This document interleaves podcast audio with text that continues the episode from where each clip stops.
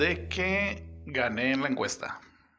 Encuestamos a nuestros escuchas. ah, ok, el tema pasado, ¿no? El tema pasado. Estábamos hablando de elotes y la encuesta sugiere que es más letal un elote sin cocer que un elote cocido. Está bien. De hecho, ya van a incluir el elote en el Mortal Kombat. Ya lo van a hacer Scorpion, güey. este, no, está bien. Muchas gracias por participar. Sí, de hecho, confiamos que varios de nuestros escuchas son físicos, saben de, de materia y de peso y de, y algunas otras cuestiones y consideraron que yo tenía razón. Sí, gracias por mandarme a la chingada a todos. No, de hecho yo agarré un elote y se lo aventé a los gatos. Ah, hiciste la, hiciste la prueba. Y la fuerza era mayor con, con un elote crudo. Nunca la tenía al gato, pero... No, no, no, nunca. Ningún animal fue lastimado durante ese episodio, durante ese experimento, pero sí. Ah, ok, ok, no, pues sí hubo alguien que se dignó a hacer el experimento. Gracias, que tú. No, de qué. Así es. Y pues la nota del día, todo el mundo ha estado hablando de eso, todo el mundo ha estado escuchando sobre eso y creo que pues está de más tocar el tema. Eh, estoy hablando de... Belinda y Nodal. Belinda y Nodal, exactamente. Ah, sí. la, cara, la cara de ese güey. no, no te vayas, no te vayas, que todo. No, no, no es cierto, no es cierto, no es cierto. No, estamos hablando de, de la posible tercera guerra mundial, pero como no es el, ahora sí que el escenario para para ponérsele las cartas sobre la mesa y tampoco somos expertos, yo creo que mejor no vamos a tocar mucho el tema. Eh, venimos a divertirnos. Claro que sí. Lo único que leí al respecto, bueno, sí, se, leen muchas cosas, ¿no? Uno ya que, que, navegas en el Internet, porque somos señores con Internet. Eh, que un futbolista brasileño se nacionalizó ah. ucraniano para jugar en la selección y toma la barbón que ya, ya, lo enlistaron. Así es, cuestiones de la vida que te hacen este, replantearte todas tus decisiones. Una de ellas es nacionalizarte ucraniano y que el ejército te llame para participar en una guerra. En vez de participar en un partido internacional de fútbol. Así es, mucha suerte amigo. Pero bueno, para los que nos están escuchando y no saben quiénes somos, nosotros somos señores con Internet. Somos un grupo de señores que tiene acceso a Internet y no queremos ir a la guerra. Mi nombre es Iván Ramírez y conmigo en la mesa está mi compañero y amigo Mauricio Ruiz, alias el Malva. ¿Qué huele? ¿Cómo están? Este, digan no a la guerra. Así es. ¿Cómo estás, el Malva? Bien, bien, con poquito frío. Está, está frescón ahorita aquí en, en Nueva York. Sí, descendió mucho la temperatura y más estando en un rascacielos tan alto. Sí, sí, pues ya sabes, el, el, el, depa que rentamos para se grabar. Siente, se siente un poquito más. Sí, de hecho ya regresamos, estábamos grabando en, en Malasia o ¿dónde era? Singapur. En Singapur, estamos grabando en Singapur. Este, viajamos ahora a Nueva York y esperamos no infringir ninguna ley que desconozcamos aquí. Precisamente por eso estamos grabando en otro país porque nos están persiguiendo, pues, la, la Interpol.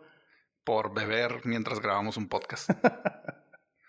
Y bueno, también le quiero dar la bienvenida a otro compañero y amigo que tenemos aquí en la mesa con nosotros. Él es muy alto. Es, Le este llaman el Sasquatch de la Narvarte. Y ustedes lo conocen como la voz de trueno de Señores con Internet. Enrique Vivas, alias El Keto, ¿cómo estás? ¿Qué tal, muchachos? No, pues bien. Nuevamente dándonos la vuelta con ustedes. ¿Y qué creen? Les tengo una noticia. A ver. ¿Saben cuál es la siguiente serie a dónde se va a grabar? A ver. En Ucrania. No, mamá. Era... sorpresa, pero ya vi como que no les agrada el lugar. Sí, esperemos que para cuando estén escuchando este episodio ya se haya acabado el conflicto y nada más lleguemos a, a ver qué pasó. Veanlo como por lado bueno, nadie los iría a buscar allá. Ah, muy bonito. Pero yo no puedo combatir, tengo pie plano. Ay, empezando a inventar acá un chorro de. yo no hice mi servicio militar. un chorro de, achaques, ¿no? Para, no, ser enlistado. Yo tengo obesidad mórbida, entonces tampoco puedo jugar a la guerrita. No me quedan los uniformes. No, no me quedan los uniformes. ah, no te preocupes si le dan dos uniformes. y una máquina de coser. Bueno, jóvenes, las historias que les traigo el día de hoy no tienen mucho que ver una con otra, pero la primera historia sí tiene mucho que ver con el episodio anterior. Les voy a hablar de lo que le pasó a una compañía envasadora de bebidas eh, espumosas, no es cerveza, es soda, y pasó en Malasia. Refresco keto, para que entiendas. Chescos. Chescos. Chescos. Para los del Conalep diría Franco Escamilla. Para los del Conalep y los sureños diría Franco Escamilla. Saludos, Franco. Visítanos. Visítanos, sí. Patrocínanos. También. Sube el rating. Les voy a hablar de la promoción que se llamaba Pepsi Number Fever o la fiebre de los números. Number Fever. Ok. En febrero de 1992, la compañía de alimentos y bebidas PepsiCo anunció una campaña publicitaria en Filipinas, la cual consistía en imprimir números que iban del 001 al 999 en las tapas de botellas de Pepsi, 7-Up, Mirinda y Mountain Dew. Todas las noches, un breve segmento en las noticias del Canal 2 de, Manila, se llevaba a cabo un sorteo donde se anunciaban los números ganadores de esa semana. Las tapas que resultaban ganadoras podían ser canjeadas por, premios que iban desde los 100 pesos filipinos, o aproximadamente 4 dólares, hasta un millón de pesos filipinos, un equivalente a casi 400 mil dólares estadounidenses. Ay, güey. Creo que hasta ya, ya, estamos viendo el error ahí, pero para allá vamos, como diría Para allá vamos. De hecho, como dato curioso, nada más para haciendo, haciendo la conversión a moneda actual, el premio sería de unos 756 mil dólares actuales. Wow. Casi un millón de dólares. Casi un millón de dólares. En esos años, el salario mínimo en Filipinas era de 118 pesos al día. El país luchaba para sostener su economía y la pobreza entre la población era un problema en aumento. La sola idea de poder ganar el equivalente a 23 años de sueldo era motivación suficiente para que poco más de la mitad de la población saliera a las tiendas a adquirir el producto. O sea, si ganabas el premio mayor, sí. era un equivalente en ese entonces a 23 años de sueldo. Prácticamente te podías retirar de, lo que estuvieras haciendo. O sea, básicamente la, gente le estaba apostando su economía, su estilo de vida y demás, su, Así es. su calidad de vida a comprar gaseosas. Comprar gaseosas. O sea, para que si te ganaras te compras picafresas. Sí, yo creo que era como una, una ruleta rusa, bueno, una ruleta rusa donde uno de los premios era vivir toda tu vida cómodamente y el otro premio era vivir toda tu vida con diabetes. Eh, ¿qué traes? no, yo no traigo nada. Eh, ¿Qué traes contra los diabéticos? absolutamente nada. Aquí ah. apoyamos a los diabéticos. Gracias. gracias, Pepsi. gracias, Pepsi, por el patrocinio. estamos de acuerdo que el, la meta de que se vendieran los, los productos de Pepsi se cumplió. Sí. Hasta ahí vamos bien. Para allá vamos. Como era de esperarse, los 4 millones de dólares que la compañía había destinado para los gastos de publicidad y premios habían sido cubierta en el primer mes de haberse lanzado la campaña. PepsiCo había proyectado un aumento de sus ganancias de un 40% anual y ya se encontraba en planes de extender la promoción a otros países de Asia. Wow. Dijeron, pegó con estos vatos. Sí, o sea, en, en, ese mes Pepsi ocupaba un 4% de la cuota de mercado en, Malasia, que es mínimo. Coca-Cola, que era la, marca predominante, pues yo creo que alrededor del mundo y lo sigue siendo, pero Pepsi buscaba meterse en el mercado asiático y en ese primer mes lo logró con un aumento de 24.9%. ¿Y no había otras marcas? o Cola o algo así, no? Supongo que sí, pero creo que no eran tan populares. De hecho, una de las cuestiones que, que miré en la investigación era que Filipinas era un país que adoraba a Estados Unidos, la cultura de Estados Unidos. En música, cine, deportes, incluso este, comida rápida. Y pues las bebidas eran... Querían imitar el estilo de vida, digamos. Así es. Era como México, pero en Oriente. Así es. Para mayo de ese mismo año, Pepsi había entregado alrededor de 51 mil premios pequeños y 17 premios grandes que redondaban los 50 mil pesos filipinos o los 2 mil dólares estadounidenses. No había caído el premio mayor, digamos. Todavía no. La promoción tomó tal auge que los niños ahorraban el poco dinero que podían para poder comprar una botella de Pepsi los adultos almacenaban en bolsas todas las tapas de soda que podían reunir y por las calles de Manila podías ver personas buscando tapas en el suelo o entre la basura. Tan cabrón estaba ya la... ¿Cómo se puede decir? Pues fiebre, ¿no? number fever. Number fever. Pues causaron fiebre, ¿no?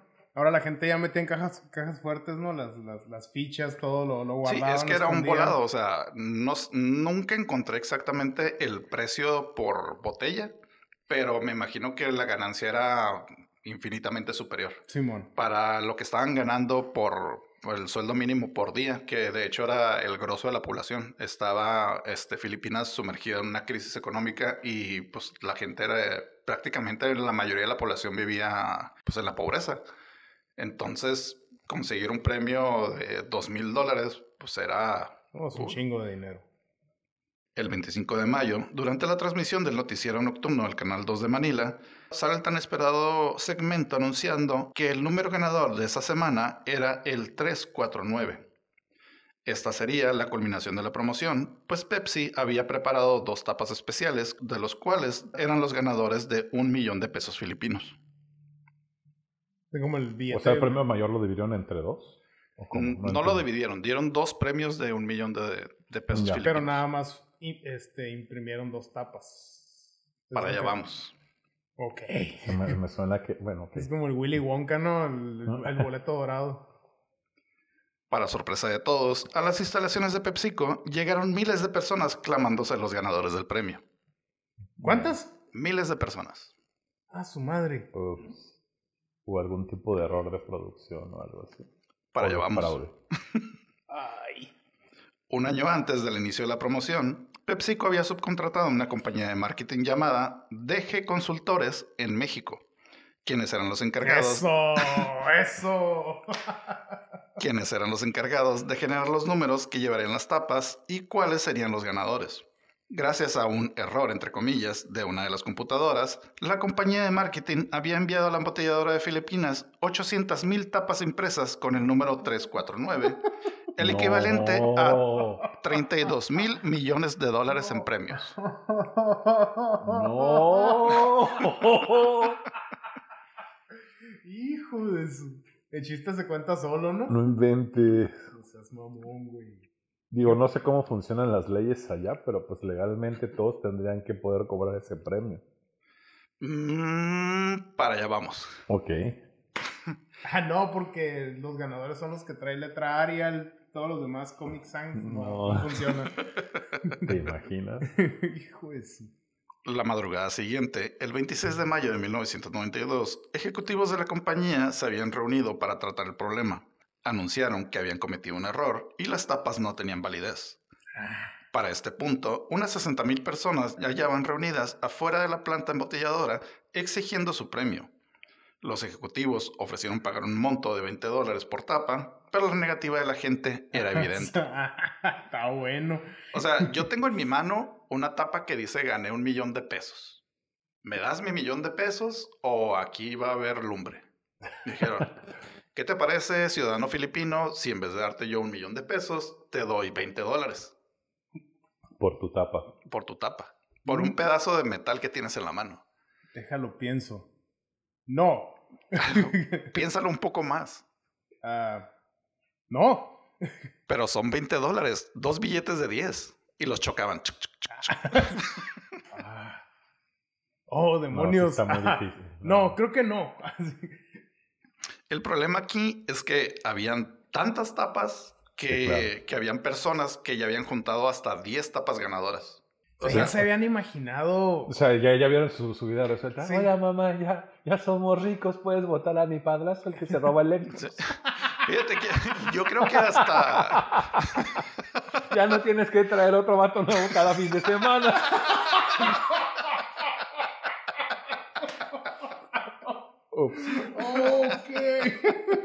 Ya le puedo comprar yo un Xbox a mi papi nuevo. y el niño con tres tapas. A cada papi nuevo que traes. ya le podemos pagar al dealer. no mames. Ya le podemos pagar la Coppel. Ay, güey. Pero bueno. Al paso de los días, se habían acumulado más de 400.000 personas que exigían su premio. Las protestas nos hicieron esperar y se formó un grupo llamado la Alianza 349, quienes se plantaron a las afueras de las fábricas embotelladoras, las oficinas de PepsiCo Filipinas y en los edificios de gobierno. Una guerrilla, ¿no, güey? Vilmente. Ya sé. Aunque la mayoría de las protestas fueron pacíficas, tres empleados de Pepsi murieron a causa de una granada que fue lanzada a una de las ventanillas de la No. embotelladora. ¡Hola! 37 camiones de la compañía fueron destruidos y ejecutivos de PepsiCo recibieron amenazas de muerte. No inventes. No seas mamón, güey. Es que digo, ese es, entiendo de cierta forma, ¿no? Tienen, tienen una, vida bastante difícil y te dan la expectativa, ves una empresa seria, pongámosle Ajá, comillas, sí, tienes la expectativa que es una empresa fuerte y demás, y salen con el error, no, no alcanzas a dimensionar, o tú no sabes qué- hasta qué punto se sienten traicionados. Ahora, toda esa gente estoy seguro de que en algún momento dijo, ay, o sea, se vio con su vida resuelta de cierta forma, ¿no? Y cuando, como imagínate tener 10 taparroscas o 10 fichas.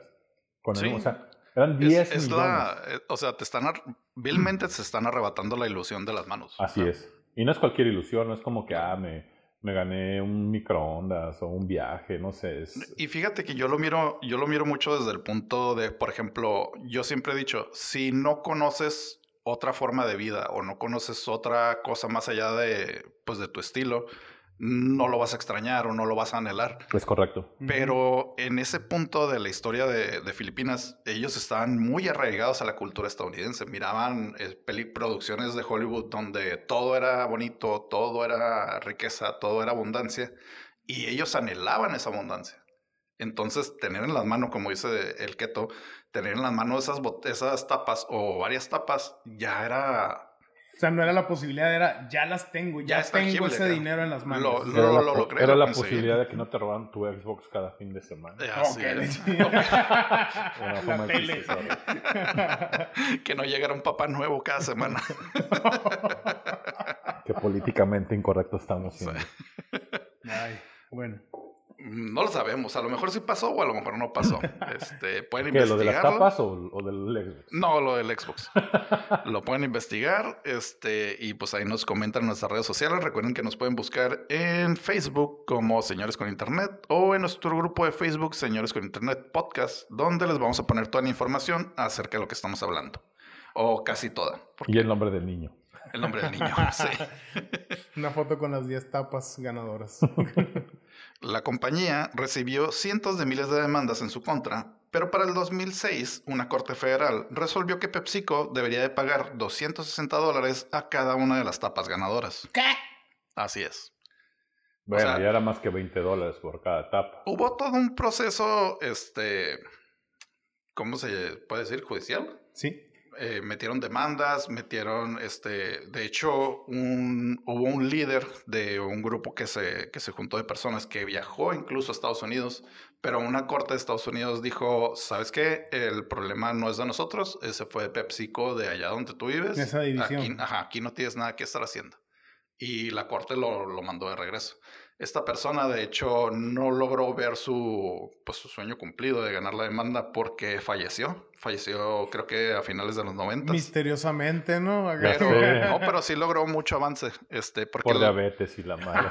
Se le complicó.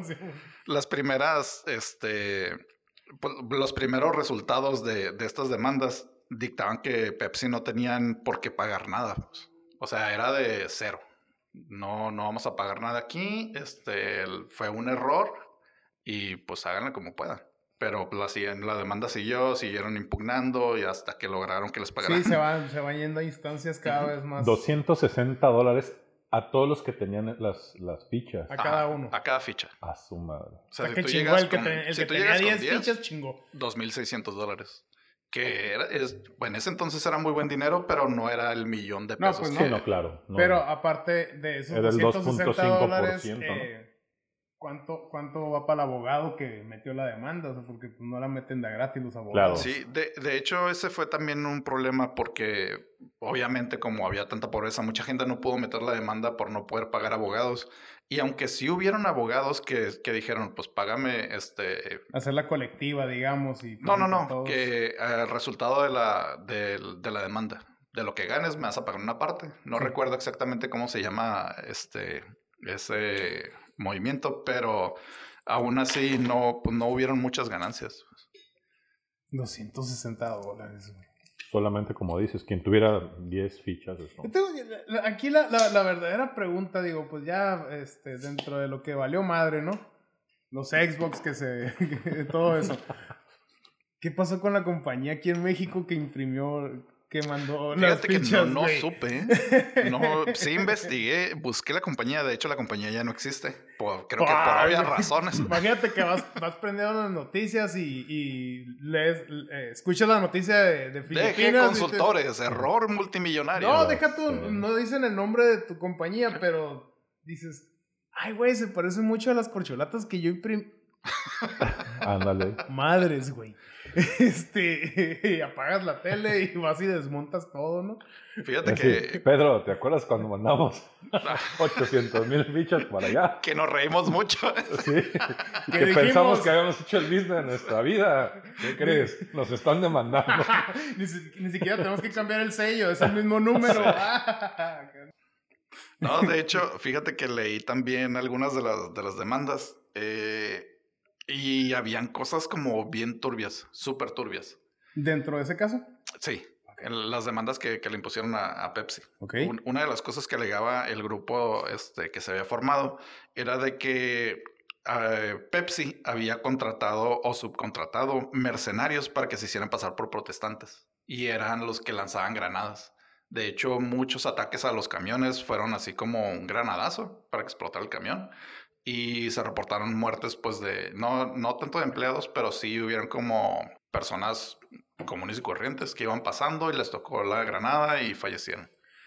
Sí, pues es que, ok, puede tener cierta lógica porque, oye, ganas el mínimo, este, apenas tienes para comer, pero si tienes para una granada, o sea, o si tienes cómo conseguir una granada. Pues puede haber sido casero o algo, ¿no? O sea, la gente tiene muchas limitantes, pero, o sea, vete, vete a las zonas pobres de cualquier ciudad o sea, pueden estar viviendo literal en un jacal con techo de lámina y demás, pero eso sí tienen Sky o tienen ciertas cosas, BTV, o lo que sea. O armas incluso. O armas, exacto, ¿no? O, o, o ves casas muy, muy humildes, pero traen, bueno, en el caso de, de, aquí de frontera, ves unos carrazos, eso sí, con placas, sin placas, como sea. Sí, sí, sí. Y ves muy buenos carros y ves la casa que está cayendo a pedazos, pero eso sí, el carro, el está, carro está, está, exacto. Entonces, pues prioridades, ¿no? Ándale. Al final de cuentas. Ay, ay, ay, esto. O sea que finalmente se estaba haciendo casi, casi la independencia de Filipinas por culpa de. Sí, yo creo que. De unos güeyes que imprimieron muchas corcholatas que no eran. Yo creo que los gobernantes de Filipinas, incluso cuando vieron el número y vieron que tanta gente tenía tapas, dijeron, ya la hice. Ya resolví el problema económico de, mi país. Lo logramos, salimos de la pobreza, pobreza anunciando, ¿no? o sea, en algún momento, en algún momento en el tiempo de Filipinas valían más todas esas tapas juntas que gran parte de su economía. Exactamente. Ándale, güey, que el Producto Interno Bruto. Madre. Ay. Ay. Hijo eso. Te imaginas, cerca la bala. Cerca la bala. Pero bueno, la siguiente historia que les voy a contar, jóvenes, no es una historia como tal, es un dato curioso. Es un mito. Oh. Y, es un dato un poco espeluznante, creepy. Les voy a hablar de la mano alienígena. A ver. Existen muchos casos de personas que afirman que una de sus manos actúa por su cuenta, como si de un ser con conciencia propia se tratase. En algunas ocasiones, la mano simplemente se rehúsa a realizar tareas simples como abrir un grifo o sostener una taza, pero se han registrado casos donde la mano incluso atenta contra la vida de su dueño. Ah, como en Evil Dead. Ajá, algo así, pero en la vida real. En la vida real. Sí, ya, ah, ya había escuchado de esas cosas. Es como cuando la gente no... Es como el equivalente cuando tienen una extremidad, no sé, tu pierna o algo y sientes que, que no debería de estar ahí, que quieren que se las amputen o cosas así. O cuando mm. no las tienen, que sienten que las tienen. Algo así. Ajá, como el, dolor fantasma, que tu cerebro cree que te está doliendo la pierna que no tienes. O cuando te duermes la mano. No. Los hombres saben de lo que hablo. Estuvo bien chingón cómo la llevó ahí, Yo nomás estaba viendo cómo llevaba esa madre que ¿Andas muy vivaz, eh? Siempre. Enrique Vivas a pesar de que parece una premisa sacada de alguna película de, ciencia ficción, la verdad es que se trata de algo más aterrador aún. Existe una enfermedad conocida como el síndrome de la mano alienígena, una rara condición neuronal donde el paciente pierde el control sobre una de sus extremidades, generalmente la mano menos dominante, la cual comienza a actuar por su cuenta propia y empieza a desempeñar tareas por su cuenta. O sea, yo soy este, siniestro, soy zurdo, la mano derecha empieza a hacer cosas que no debería de hacer o que yo no le estoy ordenando hacer, bueno, consciente o inconsciente. Pues llamémosle así, guiño, guiño, así no me sé. No, pero son cosas malas. Pero, o sea, cosas... Ah, entonces, no. No, no, así. no, no, no, no, Que te agarre de six pack. como Spider-Man. y empiezas a correr en círculos. El chisguetito. Como Nemo. Ajá. Este, pero son cosas, este, no es al azar que nada más empieza a moverse la mano, sino empieza, no sé. ¿Has visto los locos Adams, güey? Ah. No, no, no voy a decir lo que todo, no lo voy a decir. Para allá vamos. Ok. El síndrome se puede manifestar por muchas razones y generalmente coincide con personas que han sufrido algún tipo de derrame cerebral, tumor, cáncer, traumatismo severo o alguna enfermedad neurodegenerativa. El primer caso conocido de la enfermedad se reportó en 1909 por el prominente neuropsiquiatra alemán Kurt Goldstein. Todo mal, güey. Goldstein escribió en su reporte que el caso de una mujer diestra que tras padecer un derrame cerebral se vio afectada de todo el lado izquierdo de su cuerpo. Después de un tiempo de ser tratada, la mujer comenzó a recuperar movilidad en su lado izquierdo, pero su mano seguía sin presentar signos de mejora. La mujer se quejaba de un sentimiento de extrañeza en relación con el movimiento, con movimientos específicos que debía realizar su mano. Ella insistía en que alguien más había tomado control de su extremidad con la finalidad de atormentarla. Cuando tomaba algún objeto, la mano simplemente no lo dejaba ir.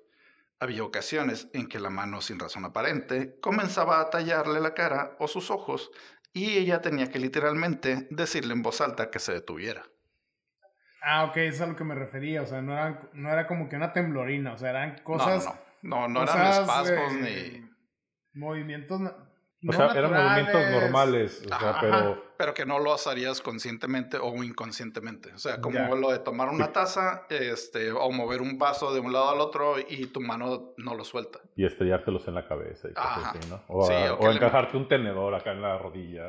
Eh, pues decía que, le, que su mano le tallaba la cara o le picaba los ojos y pues no podía controlar el movimiento. Entonces... ¿Por qué no le podía hacer piojito, cosas así? Eh? Bien, bien lindo, ¿no? ¿Quién lo deja? O, como el vato ese que muestra la, la mano biónica, ¿no? Que lo, activa y flap, flap, flap, flap, flap, flap. Yo creo que por eso, o sea, si fuera así, no estaríamos hablando de esto. ¿Por qué no? Todo el mundo quería se contagiar de eso, ¿no? Una noche, mientras dormía, la mujer comentó que empezó a sentir una sensación de ardor intenso en la mano, como si hubiera tocado algo muy caliente, y más tarde esa misma noche la despertó una sensación de asfixia y se dio cuenta de que su propia mano intentaba estrangularla. Ah, guiño, guiño. Pues, no, no está. No, no. Harder. Estaba dormida. Estaba dormida. Más fuerte. No. Ah, ok, ok. No, no, no iba por ahí. No. Yo he visto. No. No, no, no he visto. Bueno, sí, yo también, pero no estamos hablando de eso. Lo más terrorífico es que a la fecha no se conoce a ciencia cierta del por qué ocurre este fenómeno y no existe una cura. Con el tiempo se fueron desarrollando distintos tratamientos, pero ninguno ha sido lo suficientemente efectivo para acabar con los síntomas en su totalidad. En, enyesado el brazo, ¿no? Sí, o sea, si te pasa, mm, lo más probable es que te va a pasar toda tu vida. O sea, saben que existe, saben cómo reacciona de cierta forma, no saben el por qué ni nada. no saben el por qué ni el cómo. lo único en común que mencionaste ahorita era como lesiones, ¿no? Este. Sí, los pacientes. Los pacientes tuvieron alguna afectación en su cerebro y les provocó eso, pero no saben por qué actúa de esa manera. O sea, como tratándose de hacer daño ellos solos o, o, tratando de intervenir en tu vida este, cotidiana. Ah, o sea que puedes fingir esa madre. no, yo, sí puedes, pero no lo hagan, por favor. y así. Les dejas apuntar la cabeza al vato. ah, en serio, no, es mi mano, es mi No, y que llegas y le das un sopapo a alguien. Ah, no, es que tengo una enfermedad No, y neurológica. a- aparte sí es muy difícil Oye, de- pero que esa enfermedad no es como para que te hagas daño tú, no le hagas daño a los demás. Ah, no, es Cállate. que... No, es que- Cállate. Imbécil. sí, no, no leíste la parte donde decía que le hace daño a todo el mundo. Es, es mi mano mala. Oye, está, está mamón. Pues te digo la mano que te duerme. Pero bueno, eso es con la mano alienígena. Eh, no sabemos cómo curarla, pero eh, esperemos que no le afecte a nadie de los que nos está escuchando. Ni que se la tengan que amputar como el de Evil Dead. Sí. Y el, por- el- nada más le pusieron el nombre así, digo, saben del síntoma y todo, y le ponen la mano alienígena. ¿Por qué? Porque es como... Como algo extraño. Algo Es- O sea, extraño. no es alienígena de extraterrestre, es alienígena sí, sí. de algo ajeno a tu cuerpo. Interesante. Ujú. Le tienes que hacer su, su propia INE, güey, a la mano. Obviamente. tu mejor pareja. Ok, la tercera historia que les voy a contar es muy curiosa. Mm, pasó en Asia también. Y pues bueno, les voy a hablar amarillo. sobre el hombre más viejo de ¿Cuándo Tokio. nos van a dejar de, así, de dar información los asiáticos? Están en el top 10. Fíjate que eh, Y todo a raíz de que otra compañía mexicana hizo mal su chamba. Ay, así Ah, no, yo hablaba del coronavirus. Oh, Porque hay un, un murcielaguito saliendo Pangolingo, jale. güey, un pangolingo. Simón. episodios pasados hablamos mucho sobre, sobre África. De hecho, no, no lo soltábamos. De Simón. Y ahorita estamos hablando mucho de Asia. Pero pues son las historias que nos dan. No es nada personal así. No es nada personal. El Día del Respeto a los Ancianos es una celebración anual donde se le rinde tributo a los ciudadanos más viejos de Japón. Desde 1963, el gobierno de Japón otorga una copa de saque de plata conmemorativa a los ciudadanos que alcanzan la edad de 100 años. Órale, es como una placa de reconocimiento. Llegaste viejito, tómate un saquecito. 100 años tu copita de saque. Ah, Aquí el Oxxo te da por 5 años un llavero. ¿No vieron la noticia? No. Eso, eso se hizo viral aquí en México. No chingues. Que eh, el grupo FEMSA, que es el Oxxo, le dio a, a su empleado una- un diploma literal, papel, Sí. y un llaverito que decía 5 años. Y el grupo FEMSA que felicitaba a Iván Ramírez por su desempeño de 5 años. así. No, pues gracias. Ajá. Me vengo a romper O sea, el lomo cinco años cargando botellas. Digo que al final de cuentas tú, Espérate, tú te contratas, tú te, tú te alquilas por una cantidad y demás, ¿no? Sí, obviamente. Sí, el sí, punto sí, es sí. que ellos lo hacen como, ah, supongo como un incentivo, pero es Se, que se el- miran bien dadivosos ellos en su, en su Es que el pendeja, güey. No, No, es que de hecho no lo hacen por el empleado, lo hacen por la imagen de ellos. es correcto. Sí, sí, y por sí, el sí. incentivo, se supone que cuando tú le das un incentivo a una persona, lo motivas, ¿no? Ajá. Eso es incentivo, pero bueno, en Pues, este caso ahí yo sí- creo que lo estás incentivando a la violencia. lo están, lo están incentivando Que lo mande a chingar a su madre. a pensar bien las cosas y Sí, todo. a replantearte tu vida. a estudiar, ¿no? Como el jugador brasileño de que por qué el Porque sí. ucraniano en este preciso instante. Él pensando, no, todas las morras que voy a ligar allá y rajas. Yo juego bien cabrón, voy a ser el número 10, sí, el número 10, pero... en Yoga las- bonito. En las barracas, güey, acá. Sí, Oye, no, el, el llavero de perdida tiene destapador, güey. No, era un llavero, era un círculo que decía, no recuerdo bien. Cinco era- años. Ajá, tener cinco en medio y FEMSA, no sé qué madre. Un Sí, llavero sí. común y corriente, como una moneda grabada Sí, sí, sí. con el cordón. sí. No, Y su papelote. Cinco años en. Bueno, jóvenes, pues si pensaban que el reconocimiento era algo por algo extraordinario, que en realidad sí lo es. Como dato curioso, ese mismo año, el gobierno otorgó un reconocimiento a 153 ciudadanos y con el tiempo el número se ha ido incrementando. Para el 2017, la cifra había aumentado a 32.097 ciudadanos Que que rebasaban. ¿sí? rebasaban la edad de 100 años. A la Pues es No que también seas son, mamón, son la tercera parte de la población mundial. O sea, la estadística no miente. No, pero es Japón. Es Japón. No, ah, no, perdón, no- pensé no que son- era China. No, no sé por qué me China, quedé. Porque, porque como estábamos hablando de, No, no son de japoneses. los tacatacas en general. O sea, todos- no, Yo solo miraba color, color Sí, amarillo. acá. y luego vivimos en Mexicali. güey. Se ven No. chinos. No sé por qué me quedé con esa idea, perdón. En o sea, Japón hay 32 mil personas que En el rebasan- 2017, 32 mil personas rebasaban la edad de 100 años. No inventes. Así es. en Pero, Japón. pero para allá vamos.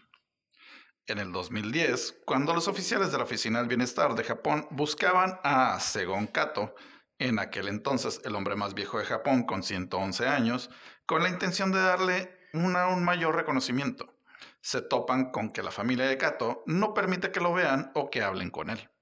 Ah, ok, ok. Mm. Ya suena fraude. Ya me suena como elecciones en México. Las razones que daban en un principio la familia era que Kato se encontraba muy enfermo. Ante la insistencia de los oficiales por ver al anciano, los familiares cambiaron la versión a que Kato se encontraba en estado vegetal o se había convertido en un... Ah, voy a hacer un disclaimer, esto está en japonés y pues voy a hacer mi mejor esfuerzo por leerlo. Se estaba convirtiendo en un Sukushinbutsu, un estado de concentración budista que culmina con la momificación del cuerpo cuando éste aún se encuentra con vida. Y tiene la finalidad de preservar la mente y el cuerpo en un estado en el cual se puede reanimar cientos o miles de años después. Traducción, estaba crudo. Estaba, podrido. O sea, su mente se encuentra bien, su cuerpo no tanto, pero en cierto punto va a revivir. Estaba, como momificado, en pocas palabras. Lo estaban tratando como de conservar y demás, pero me suena más a El pinche, ya, parecía cabrito el cabrón. Ya sé, ¿no? me suena a lecciones acá que donde votan los muertos y demás. Pero que no lo dejen, o sea, que no los dejen de perder así como que, ah, sí, ahí está, está por eso dices que ya está. Pero es que al final de cuentas era un reconocimiento, un premio, ¿no? O sea, era un valor económico que debe tener de alguna forma. Mm, sí. Entonces ha sido como que. Sí, güey, es patrimonio de la nación ya ese, güey. Imagínate, pero de, unos cuantos a miles. Como sí, por eso buscaban al, al hombre más longevo. Más, más longevo. Ajá. Claramente, esto levantó sospechas ante los oficiales de la Oficina del Bienestar y eventualmente involucraron a la policía, quienes lograron forzar su entrada a la propiedad. El 21 de julio de 2010, el cuerpo momificado de Kato fue encontrado en uno de los cuartos de la planta baja de la casa. Los investigadores encontraron periódicos que databan de hace tres décadas atrás, lo que sugería que Kato había fallecido en alguna fecha alrededor de 1978. Fraude. Fraude. Eh, sí y no. Bueno, para allá vamos. Ok. Dos de los familiares de Kato fueron arrestados y se les presentaron cargos por fraude. sí y no. Bueno, ¿cómo le llaman? Allá fraude. Ah, ok, sí, sí, bueno, sí era fraude. Allá es fraude. Flaude. Flaude. Flounder. Eso es un pescado. Todo mal. Es un pez. Pero entonces le estuvieron dando el reconocimiento año con año. Ajá. O sea, llegaban a tu casa y, ah, venimos a traerle una copita de saque a Cato. Ah, muchas gracias. Y mm, bye. Pero cuando insistieron tanto en llevar el reconocimiento al hombre más longevo de Japón, pues obviamente querían foto y video. Un llavero del Oxxo. Un llavero del Oxxo. de... ofensa con 100 años. 100, 111 no, pero aparte los japoneses que son súper orgullosos como de su honor y demás, ¿no? Que Simón. Prefieren matarse antes de, de, de reprobar una materia, güey. Ajá, no, de que sí son, sí tienen un tema muy arraigado ese tema del honor, el, muy cabrón. Imagínate cómo se ha sentido la familia o digo, se, se me hace raro como escuchar que un japonés se preste a eso. Ah, pues ahí te va. La hija y nieta de Kato, de 85 y 53 años respectivamente, recibían cerca de 120 mil dólares anuales por la pensión de Kato y además, tras la muerte de la esposa de Kato en el 2004, solicitaron una pensión compartida donde lograron cobrar 75 mil dólares anuales extras.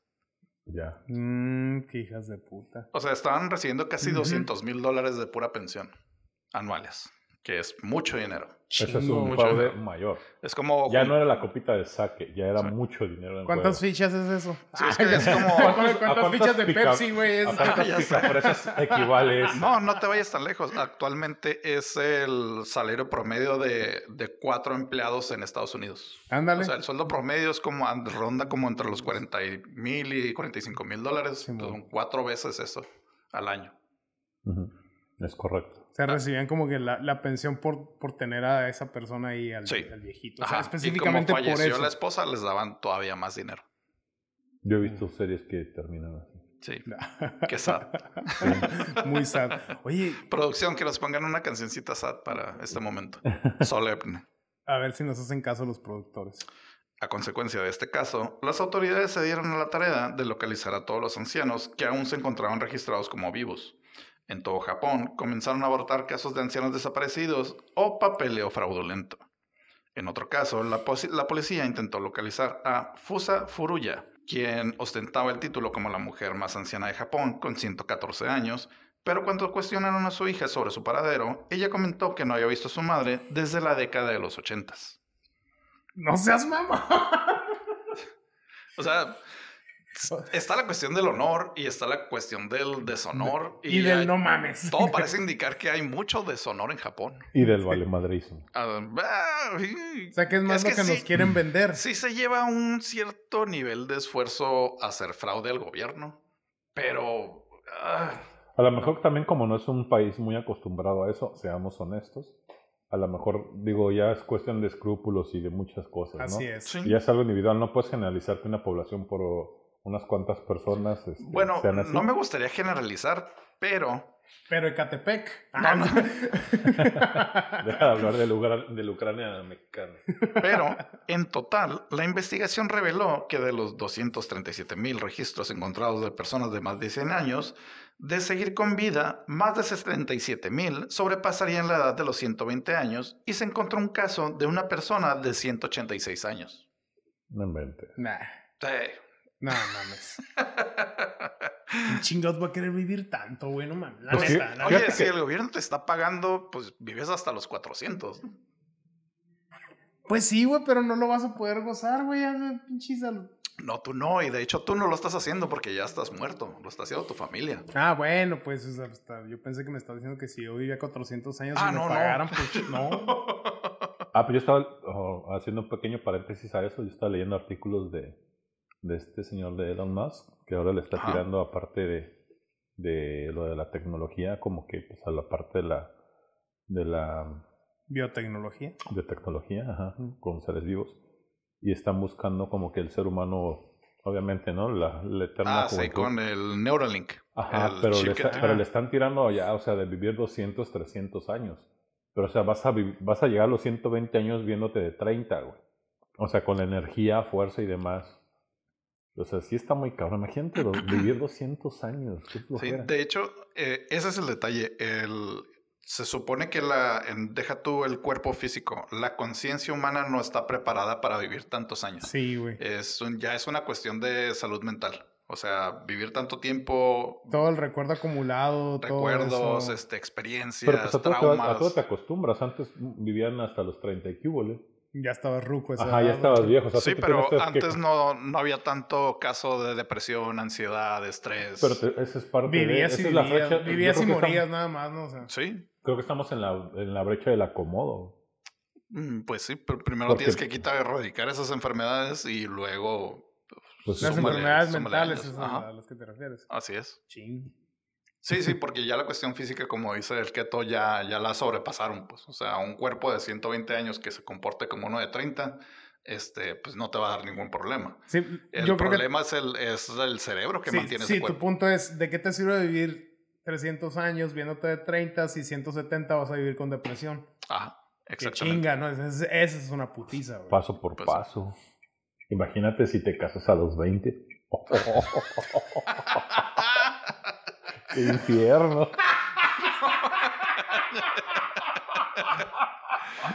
Buena idea. Mala idea.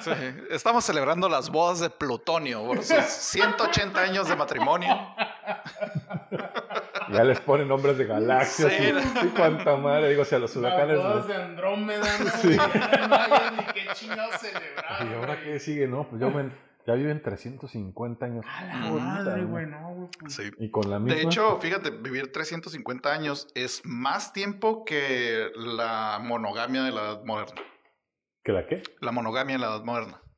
O sea, la monogamia no tiene tanto tiempo establecida en la sociedad como...